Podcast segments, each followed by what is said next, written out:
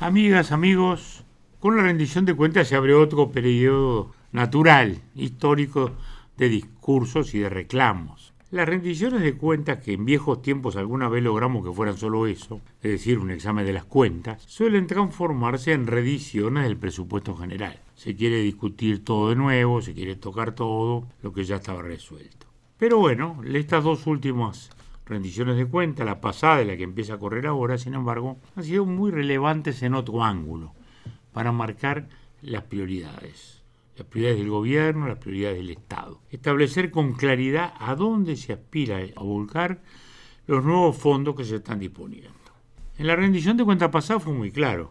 Primera infancia, a través de un programa de refuerzo de los CAIF y asentamientos irregulares. Los CAIF, ustedes saben, fue una creación de nuestra primera presidencia, una de las políticas sociales que realmente ha demostrado eficacia, realmente, a diferencia de tantas otras que aplicó el Frente Amplio. Y también los asentamientos irregulares, comenzar un periodo de regularización.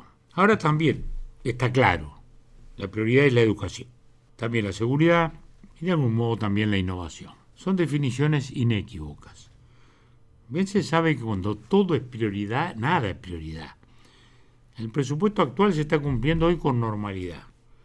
Y si bien hay un déficit del orden del 3.5 del Producto Bruto Industrial, o sea, el total del Producto Bruto Interno, que es el total de la actividad económica del país, la situación ha podido ser manejada con prudencia en medio de un mundo donde la inflación se desboca, el precio del petróleo anda por las nubes, el trigo escasea, las cadenas logísticas están seriamente afectadas y particularmente Europa, con la guerra, mercado muy importante para todos nosotros, está realmente seriamente dañada. La rendición nuestra lo que hace es añadir 220 millones de dólares en los aumentos a los funcionarios y esas nuevas partidas que refuerzan los actuales rubros para cumplir los objetivos. Es muy importante advertir que el gobierno de coalición una y otra vez mira hacia la dimensión social del Estado. Así como es radicalmente falso ese relato que pretende instalar la idea de que hemos caído en el desastre y en la miseria, constantemente repetida del presunto conservadorismo de un presunto gobierno herrerista. Lo oímos a muchos dirigentes frentistas que intentan desconocer la realidad de la coalición. Intentan molestar a nuestro partido. Y nuestro partido aporta allí la histórica visión ballista. Y por eso, por eso, el acento en las dos últimas rendiciones, la anterior y esta que empieza a correr, está en asuntos sociales.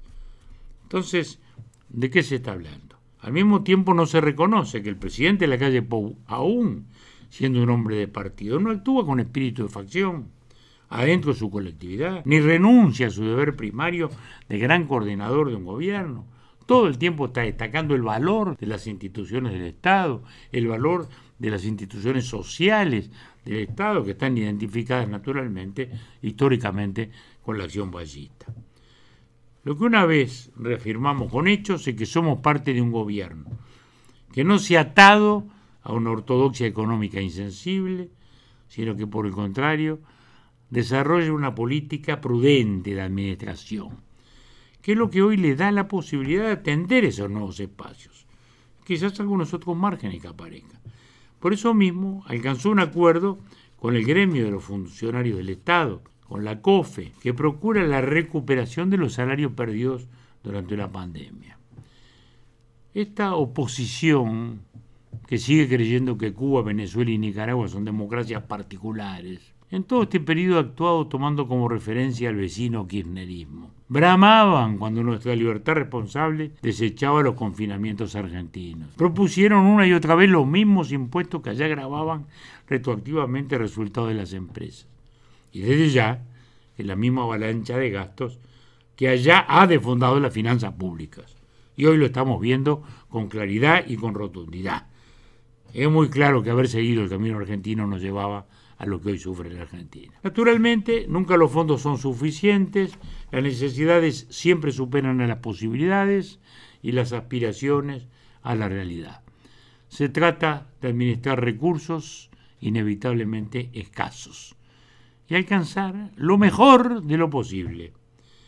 Basta mirar alrededor, desde Europa, de los Estados Unidos, con ocho y medio de inflación, Estados Unidos, ¿cuándo? Hasta nuestra desconcertada América Latina.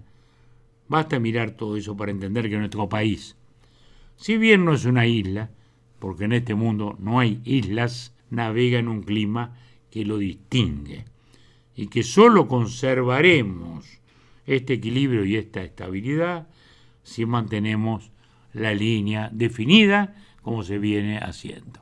Hasta la próxima.